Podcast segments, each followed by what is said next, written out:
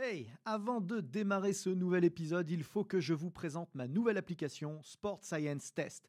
Saviez-vous que pour mesurer la puissance, les équations que nous utilisons obtiennent 2% d'écart de précision avec des plateformes de force? Saviez-vous que l'algorithme de Sport Science Test permettait simplement en filmant le mouvement de savoir quels muscles étirer ou renforcer pour l'optimiser? Que vous pouviez tester l'endurance de dizaines de joueurs à la fois sans jamais vous tromper? Et ce n'est qu'un tout petit aperçu de ce que c'est faire Sport Science Test pour seulement 99 euros par an et de toute la science et la méthodologie que nous avons mise dedans avec les équipes ABD Digital. Alors n'attendez surtout pas pour la tester car l'essai est gratuit. Bon épisode à tous.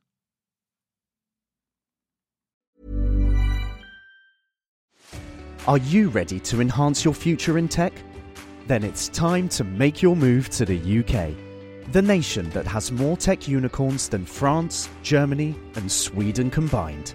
The nation that was third in the world to have a $1 trillion tech sector valuation. The nation where great talent comes together. Visit gov.uk forward slash great talent to see how you can work, live, and move to the UK. Salut à tous et bienvenue dans ce nouvel épisode ABD Podcast. Aujourd'hui, je vous parle des préférences motrices. C'est nul, mais ça existe. Dans cet épisode, on va vous apprendre en quatre points comment distinguer le grain de l'ivraie, qu'est-ce qui relève du fantasme et de la science, mais surtout, comment l'appliquer sur le terrain. Avant de démarrer, vous connaissez le principe pour nous soutenir. Abonnez-vous, partagez, commentez, c'est le meilleur moyen de nous revoir sur d'autres thématiques. Pour débunker les préférences motrices, j'ai fait venir mon pote Lilian Lacourpaille. Il est enseignant-chercheur à l'Université de Nantes et spécialiste de la coordination musculaire. Salut Lilian Salut euh, Il est spécialiste de biomécanique et plus particulièrement des coordinations motrices il a évidemment un avis assez clair sur le sujet. Merci de nous rejoindre. C'est la deuxième fois que tu viens, Lilian. Si vous n'avez pas vu le premier épisode, eh ben, c'est le moment de vous mettre à jour. On avait parlé, d'ailleurs, je dis le premier, mais on en avait fait plusieurs ensemble. Allez les voir sur la chaîne. On a euh, largement parlé de, ce qu'étaient les préférences motrices dans notre perception. Mais euh, aujourd'hui, on va aller encore plus loin parce que ce qu'on va essayer de vous transmettre aujourd'hui, c'est euh, ben, de manière assez simple ce qui relève du fantasme et ce qui relève de la science, et surtout comment appliquer ça sur le terrain. T'es prêt, Lilian? Ouais, je suis prêt. Alors en fait, on a quatre points à voir avec vous aujourd'hui. Quatre points. Euh, le dernier, très concrètement, c'est le futur des préférences motrices. Et je vous le dis tout net, c'est pas de l'IA. ok? Donc restez avec nous, on va vous expliquer tout ça. Tout d'abord, est-ce qu'on peut, si vous faisait une analogie avec l'écriture, Lilian, est-ce qu'on peut résumer euh, la population mondiale à des droitiers et des gauchers. Est-ce que c'est si manichéen que ça, cette histoire? Bah, Si on s'en réfère euh, aux préférences motrices, on pourrait euh, binariser les choses. Dire effectivement, dans les styles d'écriture, il y a des droitiers et il y a des gauchers. Mais évidemment, on le sait tous, ça va un peu plus loin que ça. Et au sein des droitiers et au sein des gauchers, bah, il y a une infinité de manières d'écrire. C'est pour ça qu'on est capable de reconnaître des individus à leur manière d'écrire effectivement, ça va plus loin que ça. Il y en a qui te prennent à contre-pied d'ailleurs, hein, euh, qui sont ambidextres, qui changent de camp en cours de route. Euh, c'est toujours un petit peu plus complexe. Moi, c'est, un peu ce qui me gêne avec euh, tous ces courants qui, bah, simplifient un peu les choses, peut-être pour être embrassés de manière un petit peu plus large.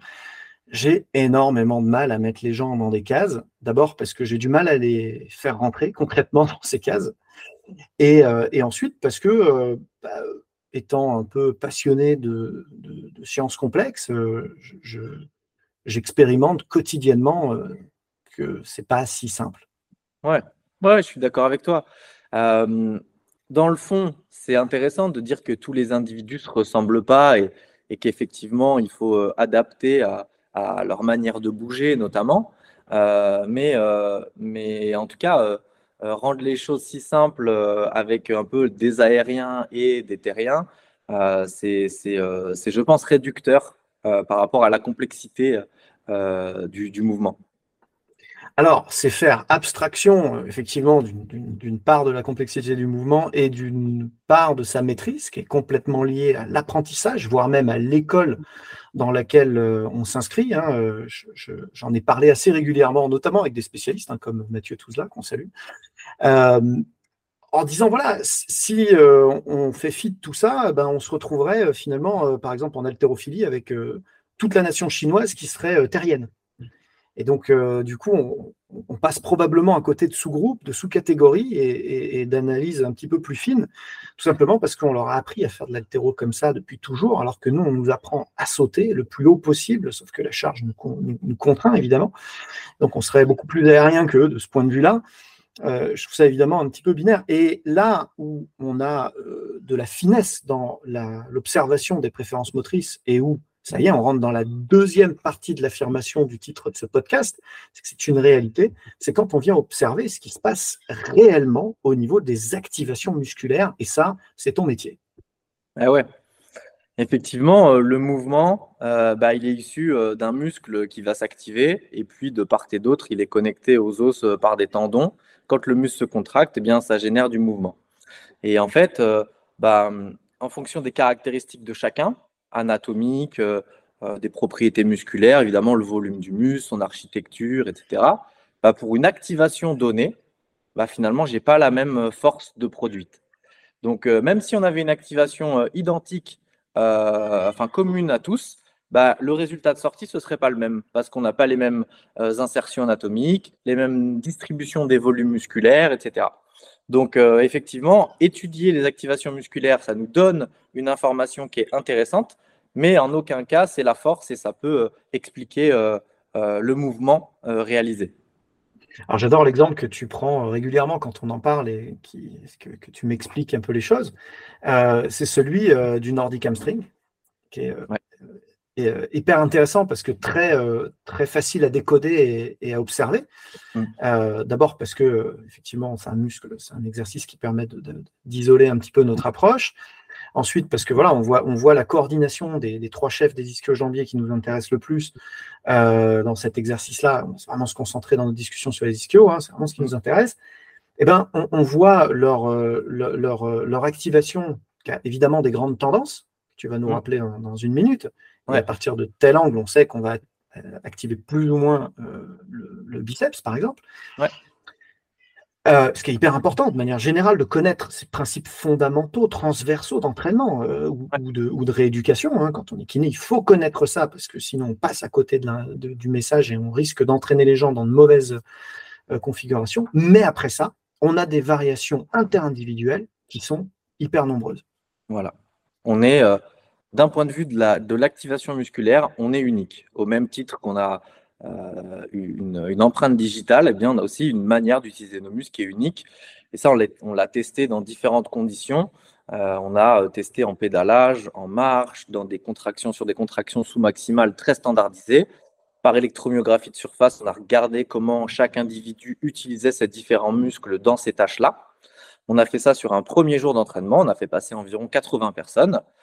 Un algorithme d'intelligence artificielle a reconnu les caractéristiques d'activation de chaque individu. Et puis ensuite, on a fait venir une seconde fois les participants pour qu'ils réalisent ces mêmes tâches. Et on a interrogé l'algorithme d'intelligence artificielle pour qu'il nous indique à qui euh, appartenaient eh bien, les données de la deuxième session parmi les participants de la première session. Et dans plus de 99% des cas, il reconnaît les individus. Ce qui veut dire que il y a des caractéristiques dans notre manière d'utiliser nos muscles lors de ces tâches motrices, faire du vélo, marcher, etc., euh, qui nous rendent uniques. Donc effectivement, on a une manière qui est unique d'utiliser nos muscles. Une vraie signature de coordination. Une vraie signature de coordination, exactement. Une vraie préférence motrice. Une vraie préférence motrice. Mais unique.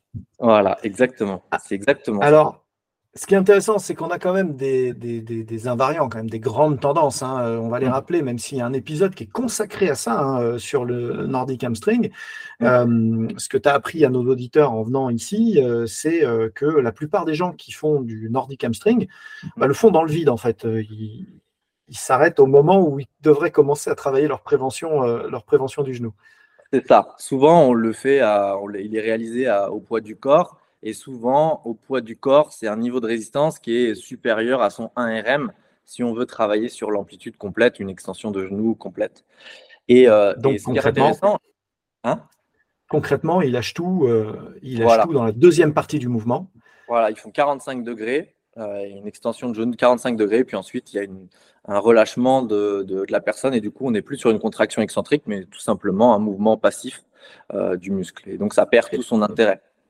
Et c'est dommage parce que c'est dans cette deuxième phase du, du mouvement qu'on recrute, le fameux biceps fémoris, exactement. Biceps fémoral, qui du coup est lui le, la vraie cible de ce travail préventif qu'on remet absolument pas en cause. Hein, entendez-nous bien, mm. faites du nordic hamstring, mais faites-le euh, au juste contour de vos, de vos capacités. Donc ça veut dire se décharger. Arrêtez de croire que le, le poids du corps est en réalité euh, zéro, voire une modalité facile d'entraînement. Sur certains groupes musculaires, ce n'est absolument pas le cas. Imaginez-vous euh, travailler sur un leg curl, même si ce n'est pas tout à fait comparable en termes d'activation, c'est un petit peu plus, plus, un peu différent quand même, mais imaginez-vous immédiatement mettre sur la machine votre poids de corps. Donc moi, je fais 77 kilos ça ferait une sacrée charge en les curls. Euh, bah, c'est ce qu'on. Alors, on ne s'applique pas ça parce que quand même on en appuie sur les genoux, donc il faudrait enlever à peu près 30% de ça. Mais même là, on serait toujours à une cinquantaine de kilos. Évidemment, la plupart des gens travaillent plutôt à 20, 25 kilos. Bon, bah voilà, vous savez un peu la tension d'élastique qu'il vous faut mettre pour décharger votre poids de corps euh, sur un nordic hamstring et aller chercher ce, euh, ce, biceps fémoral qui va être lui le vrai responsable de la prévention sur cet exercice-là. Et là, pour le coup, c'est intéressant de rappeler que même si on a des, des préférences dans l'utilisation de nos muscles, euh, il y a aussi des, euh, des enfin, en tout cas, il y a des grandes lignes qui s'appliquent à tous. Par exemple, des invariants. Des invariants. effectivement, chez toutes les populations qu'on teste, que ce soit dans les études qu'on a pu mener ou bien dans d'autres études de la littérature, on observe qu'effectivement, pour tout le monde, quand on va sur la deuxième moitié du mouvement, donc on s'approche de l'extension complète du genou, eh bien on a une augmentation considérable de la contribution du biceps fémoris. Ça ne veut pas dire que c'est celui-ci qui est le plus activé dans le mouvement, ça veut dire qu'il est plus activé qu'au départ. Donc il y a tout intérêt pour tous les individus à aller sur une extension complète pour pouvoir augmenter sa contribution et augmenter euh, le stimulus qui est appliqué à ce muscle. Et en revanche, de manière individuelle et pour être fin dans son approche de la rééducation, voire même de la performance, eh ben, il faut avoir conscience que tout le monde ne va pas activer dans les mêmes proportions euh, et dans le même ordre euh, les, trois chefs. Mm. Et là, il nous manque un peu un, un, feedback en fait, pour savoir ça. Comment, comment tu fais pour entraîner ça? Mm. Là, effectivement, aujourd'hui, c'est entre guillemets du doigt mouillé ou de la probabilité. On va se baser sur la littérature, on va dire que euh, euh, c'est un peu ce qu'on donne comme chiffre euh, dans, l'étude qu'on a publiée il y a quelques années. Quand je fais du nordique, euh, il y, a, 70% des gens qui vont avoir la, plus haute activation pour le semi-tendineux et puis 30% des gens pour le biceps fémoris. Donc c'est de la probabilité si je fais le choix de cet exercice-là. Donc le seul moyen d'avoir accès, c'est de faire de l'EMG de surface. Avec l'EMG de surface, on a... J'en reviens, au, reviens au titre, excuse-moi de te couper, de notre épisode. C'est que effectivement, dans, dans le cas numéro un où on n'est pas équipé de matériel pour évaluer, c'est le moment où on est dans la fantaisie, c'est le moment où on est dans la théorie, où on se, dit que peut-être on va avoir de la chance. Ça, c'est pas de la science, ça, c'est pas de la rééducation. Encore une fois, c'est des probas. Et elles sont quand même, d'abord, c'est jamais bon de faire des généralités. Mais en plus de ça, euh, là, elles sont quand même pas, euh, quand j'écoute les chiffres que tu me donnes, on a, on a beaucoup de chance de ne pas avoir de chance, là, quand même. oui, euh, exactement. Ouais. Et on verra à la fin du podcast que ça a des répercussions qui sont assez fortes sur les adaptations qu'on vide. Donc on arrive au point numéro 2, point essentiel, c'est que l'EMG de surface est un game changer, à plus forte raison qu'il devient beaucoup plus accessible. Hein. Jusque-là, les, les, kinés les mieux équipés, ceux qui travaillent souvent en clinique, une machine c'est c'est peu ambulatoire, hein, c'est mm. assez lourde à, manipuler, mais euh, pour le moins ludique et qui te donne un, retour assez précis. Euh, société comme Kinvent, hein, euh, on le sait maintenant, arrive très prochainement avec un capteur portable sur batterie qui permettrait presque, enfin, qui, permet d'aller courir si on en a envie. Donc là, ça y est, on est en train de faire tomber une barrière hyper importante. Mm. Il y a quand même des recommandations pratiques, c'est-à-dire que c'est pas non plus magique. Hein. c'est un outil qui vient euh, faire passer encore une fois la subjectivité à l'objectivité. Mais attention, il faut s'informer, il faut, euh, il faut rester à l'écoute parce que euh, ça peut être aussi un faux ami si on se trompe. Ouais, ouais, complètement. Il y a effectivement des, des bonnes pratiques à avoir. Il faut se former pour pouvoir utiliser ces outils dans, les, dans les meilleures conditions. Parce que sinon, on peut leur faire un peu tout dire. Et si on les, utilise un peu bah, de la manière qui, est recommandée, soit par les, les, gens qui développent ces approches-là, soit par la littérature, eh bien, on est capable d'aller vraiment beaucoup plus loin dans notre pratique euh, et les faire évoluer et surtout être capable de s'adapter euh, aux patients, aux clients, aux sportifs qui est, qui en face de nous. Ouais, restez bien à l'écoute des comptes de Lilian. Hein. Je sais qu'il est très actif sur le sujet. Euh, dans son labo, en plus, c'est vraiment une thématique centrale, le MG. Donc, c'est quelque chose avec lequel vous, vous travaillez beaucoup avec tes collègues. je sais que vous avez dans le pipe des formations sur le sujet. Maintenant que ça se démocratise, ça va avoir du sens. En revanche, n'ayez pas peur de, d'essayer de, vous jeter de, vous jeter sur ces nouvelles technologies parce que c'est très très très simple d'accès. Hein. Concrètement, c'est plug and play. Les, applications sont devenues extrêmement euh, simples à comprendre, à décoder. Ce qui est important, c'est de savoir comment placer euh, les capteurs. Euh, donc, réviser un petit peu l'anatomie, c'est toujours toujours utile parce que effectivement, si je compare des poires et des patates et que j'ai pas mis le à droite et à gauche le capteur sur le même muscle, on risque d'avoir des, soucis d'interprétation, parce que effectivement, on cherche aussi des données normatives qui, viennent avec l'expertise. Et, là, c'est bien de prendre des raccourcis et d'aller voir des experts qui vont vous donner des repères en la matière. Mais euh, sachez que c'est, très très simple à utiliser. Euh, moi, j'ai fait toute la rééducation de mon mollet avec, et euh, c'est vrai que le mollet c'est particulièrement facile à, appréhender d'un point de vue d'un point de vue EMG. mais c'est vrai que ça m'a beaucoup aidé pour, pour euh, vraiment isoler mon travail et, avoir ce mieux-feedback. Hein. Euh, pour ceux qui sont les moins euh, acculturés à ces, technologies-là, le MG, c'est vraiment l'incarnation visuelle de l'intensité d'activation que vous êtes capable de développer. donc évidemment, ça change absolument tout en rééducation, mais même en entraînement en réalité, puisqu'on l'a vu, vu que les préférences motrices existent. Et eh ben, d'une personne à l'autre, on va pouvoir euh, comprendre mieux pourquoi euh, il développe la force à tel angle de travail, avec telle vitesse sur un leg extension par exemple, euh, pour un résultat similaire global à une autre personne qui a une stratégie totalement différente. Et du coup, on, est tenté de se dire en préparation, OK, j'ai compris ce que vous m'avez dit, très bien, il n'y a pas deux grandes catégories. OK, euh, ce qui va me permettre de vraiment individualiser mon approche, c'est d'avoir un outil de lecture comme le MG de surface. Mais alors, du coup, euh, je vais pouvoir faire de l'hypertrophie sélective et euh, rééquilibrer de manière hyper efficace en fonction de ce que je veux faire. Alors ça, c'est effectivement ce qu'on a, en tout cas, ouais, ce qu'on a longtemps cru. Est-ce que certains travaux, beaucoup de travaux de la littérature ont suggéré? On s'est dit de manière assez simpliste, le muscle le plus actif, le plus activé, c'est celui qui va bénéficier le plus d'adaptation. Sauf qu'en fait, on avait oublié euh, des paramètres euh, biomécaniques euh, un peu incontournables qui régissent les, lois qui sont appliquées, qui sont appliquées aux muscles. Quand un muscle s'active, bah, il va s'activer à une certaine longueur musculaire. Et vous imaginez, hein, c'est un petit peu l'analogie qu'on fait avec, avec l'élastique, avec un élastique entre un muscle, si on prend, euh, on considère qu'un muscle euh, peut être représenté par un élastique, bah, activer ou tirer sur un élastique euh, avec une tension élevée dans l'élastique ou tirer sur l'élastique avec une tension faible dans l'élastique, un élastique qui est raccourci, forcément, ça ne va pas représenter les mêmes contraintes au niveau de l'élastique.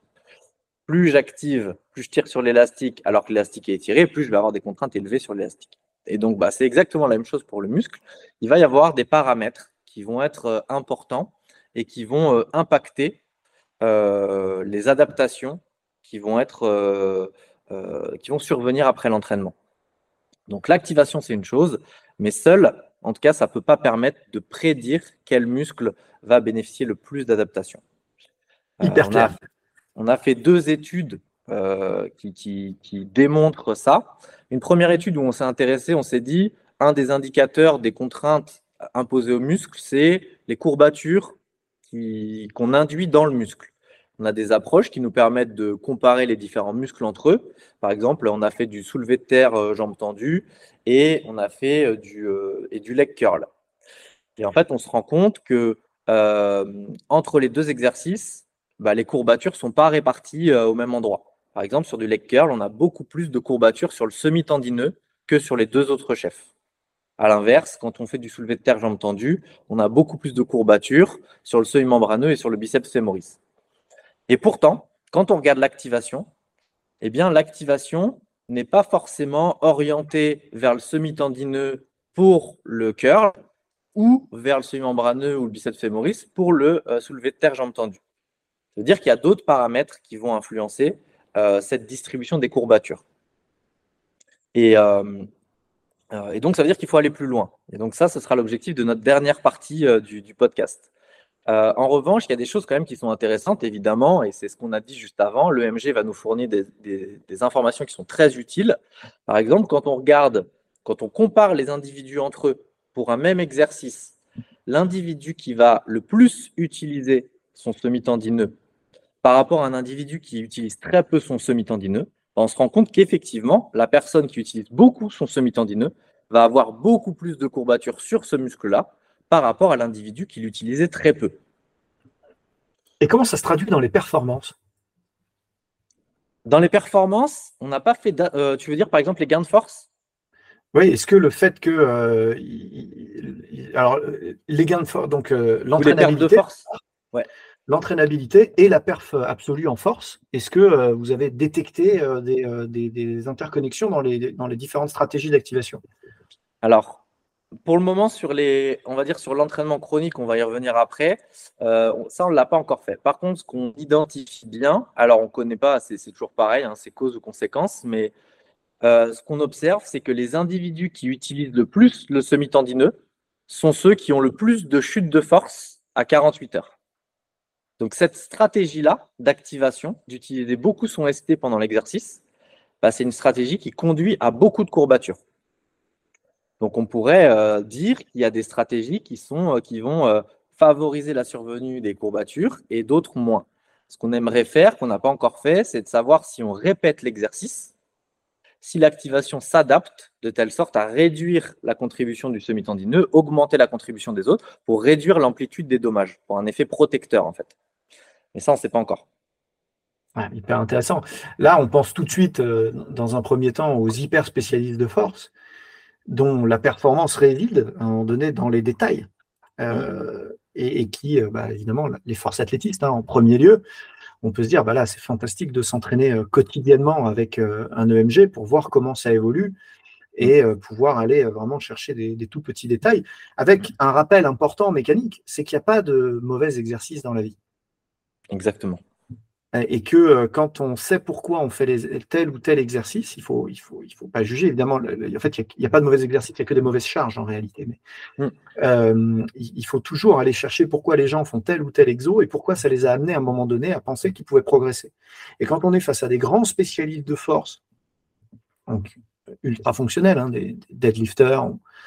Qui vous disent bah, justement, moi je continue à faire du leg curl en position allongée et du leg curl en position assise parce que je sens bien, et je ne sais pas trop pourquoi forcément, mais mm. je sens bien que ça continue à me faire passer des caps. Bah, là, on, a des pistes de pourquoi. Ouais, ouais, on a des pistes. Et, et, ces pistes-là, elles sont encore plus renforcées là, par le dernier travail qu'on a, qu'on a réalisé avec euh, un étudiant de, thèse que j'encadre qui s'appelle Antoine Froin. Euh, en fait, euh, dans cette étude-là, on a, on a comparé déjà, un, l'amplitude de l'hypertrophie des ischio-jambiers entre un entraînement de 9 semaines à charge lourde et un entraînement euh, de 9 semaines à charge légère avec du BFR. Euh, et, ce qu'on observe, c'est que peu, en tout cas, c'était quelque chose c'était dans nos hypothèses, ça avait été montré sur d'autres groupes musculaires. le volume global des ischio-jambiers, le gain en volume est identique entre les deux modalités d'entraînement que je fasse du lourd ou que je fasse du léger avec BFR, quand les charges d'entraînement sont matchées, j'ai les mêmes gains en termes d'hypertrophie. Donc ça, c'est ça, on le savait depuis longtemps. En revanche, ce qu'on ne savait pas, euh, c'est que euh, la distribution de l'hypertrophie euh, au sein des ischio-jambiers diffère entre les deux modalités d'entraînement. de manière assez brève, entre quand je fais de la charge lourde ce qu'on montre, c'est qu'on va, il y a 8 participants sur 11 qui ont plus d'hypertrophie sur le semi-tendineux par rapport aux autres chefs, sachant qu'on a fait euh, du stiff leg deadlift et du nordique et, du leg curl, pardon. Donc un exo de hanche et un exo de genou, comme on retrouve classiquement un peu dans les procédés d'entraînement. Euh, donc 8 sur 11 semi-tendineux. Et puis 3 sur 11 semi-membraneux vont plus euh, hypertrophier le semi-membraneux. Et aucun individu n'hypertrophie plus le biceps fémoris quand je fais de la charge lourde. À l'inverse, à charge légère avec BFR, j'ai des adaptations qui sont plus homogènes entre les chefs des ischios jambiers. J'ai 5 euh, sur 13 euh, qui hypertrophie plus le semi-membraneux, 5 sur 13 plus le semi-tendineux, et puis 3 euh, sur 13 qui hypertrophie plus le biceps fémoris. Et ça, ça n'a jamais été montré. C'est vraiment la première fois qu'on montre qu'il y a une influence du niveau de résistance sur la distribution des adaptations au sein d'un groupe musculaire. Hyper intéressant. On vous mettra les références de ces études, hein, évidemment, en, mm. commentaire. Et on vous, invite à, réagir dessus. N'hésitez pas à poser vos questions à Lilian. Il est mm. suffisamment passionné pour prendre le temps de, discuter avec vous là-dessus, évidemment. tu parlais de BFR, hein. je vais juste décoder trois secondes parce que tout le monde n'a pas forcément les, repères. Un Blood Flow Restriction, c'est de l'entraînement qu'on appelle en français, on n'utilise pas trop les termes français, c'est l'entraînement par occlusion. Euh, et donc, euh, bah, concrètement, je vais appliquer un garrot sur un des membres. Euh, en règle générale, c'est les bras ou les jambes. Je ne sais pas si tu as déjà fait des, études en les mettant autour du cou. Euh, sur un travail central, mais c'est plus dangereux. Ah, je n'ai jamais fait ça, ouais. Alors évidemment, ne, pas reproduire chez soi, c'est pour rire. Euh, donc on les met sur les bras ou sur les jambes. Et, euh, l'idée étant évidemment pas restriction du flux sanguin dans le membre en question, pouvoir travailler sur des niveaux d'intensité très élevés avec des charges mécaniques beaucoup plus légères. Donc, ça nous vient évidemment de la rééducation euh, post-opératoire ou post-blessure, où les gens sont en décharge mécanique majeure, mais doivent maintenir un niveau d'entretien de, la force ou euh, de l'hypertrophie avec des charges mécaniques très très modérées. Donc, euh, évidemment, on s'est très vite dit, mais du coup, on peut entraîner, on peut utiliser ça comme un processus d'entraînement pour venir choquer un peu une, une programmation un peu linéaire. Et ça fonctionne, ça marche, hyper intéressant. Moi, je travaille avec avec le MADUP. Je ne sais pas si tu connais cette, euh, cette euh, ah bah, techno. Je connais très très bien le fondateur d'Elisaou, euh, qui, est, collaborateur et ami. Eh ben voilà, ben, tu vois, on a encore un pote en commun, ça m'étonne pas. Et en même temps, c'est un mec qui est pas loin de chez toi, effectivement, puisque il, est, il, est, Angers, tout à fait. Et, et, la grande, on va prendre deux secondes pour parler de MADUP, parce que il y, a une grande limite sur, sur, le, sur le, blood flow qui est, qui, est encore assez balbutiement, hein, même si moi je travaille avec ça j'ai recroisé le jour à l'isokinétique à Londres euh, Ben Ashworth, le, le kiné avec qui je travaillais, l'ancien kiné d'Arsenal, avec qui je travaillais aux équipes britanniques à l'époque. On utilisait ça en, 2000, au tout début 2009, tu vois. Donc ça fait vraiment un moment qu'on joue avec, euh, avec ça et avec les limites. Je me suis fait très mal, moi, en BFR, en chargeant trop. Et c'est la limite de, tout tester sur soi. De temps en temps, on trouve la limite. Mmh. Euh, et, en fait, on ne voit pas qu'on charge trop parce que euh, on ne maîtrise pas que euh, le blood flow va, va pas être constant en fonction de l'angle et de la contraction musculaire. Évidemment, avec le recul, c'est logique. Mmh. Et donc, si je fais très simplement un biceps curl et que j'ai un tout petit peu trop serré mon garrot au départ, mais que ça va, je suis en l'aise dans la première partie du mouvement, à mesure que mon énorme biceps va se se contracter, je vais augmenter euh, la, pression, le garrot. C'est là que ça commence à vraiment être trop. Donc c'est vrai que c'est intéressant de travailler avec une technologie comme le MADUP mm. qui régule la pression euh, appliquée en fonction euh, bah, de l'angle et justement de la contre-pression qu'on va appliquer sur le, garrot, le, muscle. C'est pour ça que moi je travaille avec ça parce que c'est aujourd'hui, c'est à ma connaissance le seul qui, qui permet ce genre de choses. Ouais, c'est aussi pour cette raison-là qu'on a effectivement choisi MADUP. Je ne suis pas surpris. Alors, si je nous résume, et à moins que tu aies encore quelque chose à dire sur ces trois premiers points, d'abord, euh, la motricité n'est pas si manichéenne. On voit qu'on n'a pas deux grandes catégories et que finalement, euh, on a des, centaines et des milliers de cas de figure individuels. Vous êtes tous uniques, les amis. Deuxièmement, euh, le c'est le game changer. Il vous faut un feedback, il vous faut une couche d'objectivité sur la subjectivité pour prendre des bonnes décisions. Et ça, ça prend. Euh, et puis troisièmement, l'hypertrophie, attention à ne pas, euh, pas poursuivre le, miroir aux alouettes. Euh, l'hypertrophie sélective reste complexe. Il va falloir rester branché un petit peu sur les avancées en la matière. Et ça tombe bien, on a des sommités mondiales du côté de Nantes. quatrième point, eh ben, c'est quoi le futur Je te pose la question très directement, Lilian, puisqu'on a, on a, on a, on a tout l'épisode là-dessus. C'est le moment. Le futur des préférences motrices. Qu'est-ce que c'est si c'est pas de l'intelligence artificielle C'est quoi c'est pas de l'intelligence artificielle, effectivement, c'est euh, de l'intelligence tout court. J'adore. Euh, non, c'est qu'effectivement, euh, alors euh, je ne vais pas rentrer dans le détail parce que parce qu'on soumet, on dépose le brevet dans, dans, quelques jours. Mais, mais Ce qui est, sur YouTube reste sur YouTube. Je te promets que personne dira rien. Mais, mais l'idée, c'est effectivement, effectivement de proposer une approche en fait qui, qui va considérer, ou en tout cas tout ou en partie, des contraintes qui sont, euh, qui sont appliquées sur le muscle. On a parlé notamment de l'activation musculaire, bah, ça en fait partie. L'idée, c'est de proposer en fait un textile qui soit capable eh euh, d'estimer les contraintes qu'on applique aux muscles pendant qu'on est en train de réaliser un exercice de renforcement. Euh, en fait, ce que j'ai dit juste avant, c'était le troisième point. Effectivement, l'hypertrophie, elle n'est pas l'hypertrophie sélective n'est pas si simple. Et on a oublié de mentionner un point, c'est que je vous ai dit, il y a deux groupes, les charges lourdes, les charges légères. On se rend compte que ça oriente un peu l'hypertrophie.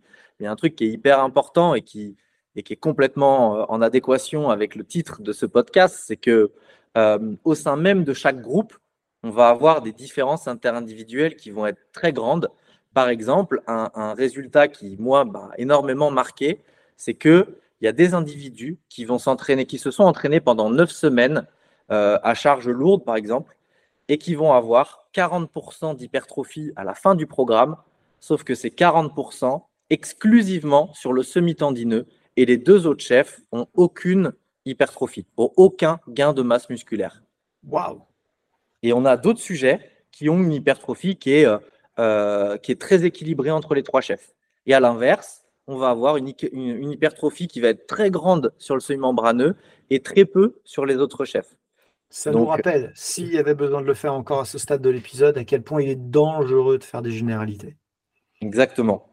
Et donc, euh, pour pouvoir être plus précis euh, dans les contenus d'entraînement et pouvoir euh, finalement être capable de prédire pour son patient, pour son sportif, pour son client, ben, quelles, va être, quelles vont être les adaptations dont il va pouvoir bénéficier ou où elles vont être localisées et mieux les maîtriser, eh bien, il nous faut des outils qui nous permettent en séance d'entraînement, d'évaluer ce qui est en train de se passer et surtout d'évaluer euh, euh, les changements qui vont apparaître au fur et à mesure du temps parce que évidemment que l'athlète va s'adapter à chacune des séances auxquelles il va être exposé. Donc, euh, intéressant. Bon, tu viens de lâcher une grosse info quand même sur, sur l'avenir de sur l'avenir des préférences motrices. Ça veut dire que il faut qu'on reste un petit peu à l'écoute euh, dans les, dans les prochaines semaines. Alors, à quelle échéance on peut espérer ces innovations euh, Alors, sur le terrain? Pour le moment, donc on est, euh, on je suis accompagné par, par Saou et Kevin Katekamara, qui, sont les, qui vont être, en tout cas, on, va être les trois fondateurs de, cette startup. Et, donc, l'idée, c'est qu'on ait un premier prototype probablement entre 6 et, dans 6-8 mois on aura un prototype qui sera capable d'estimer ses contraintes euh, musculaires, une première version, euh, et euh, on bénéficie d'un programme de maturation de la Société d'accélération de transfert de technologie de, de, West Valorisation. Et ce programme prend fin dans un peu moins de deux ans. Donc normalement, dans un petit peu moins de deux ans, on peut avoir quelque chose qui serait commercialisable.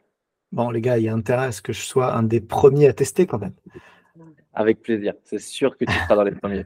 Encore un épisode hyper intense. Je vais nous résumer à ce stade. Il n'est jamais bon de faire des généralités.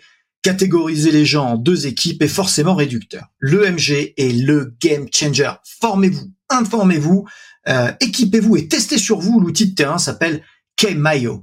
L'hypertrophie sélective est complexe. Lilian va partager avec vous tous ses travaux les plus récents en la matière. Grosse innovation à venir, c'est le quatrième point dans le futur. C'est une sacrée info. Si vous voulez plus de Lilian, c'est sur LinkedIn que ça se passe. Il partage sans compter. Vous me suivez et me retrouvez sur tous les réseaux que vous connaissez ou presque, Insta, LinkedIn et TikTok.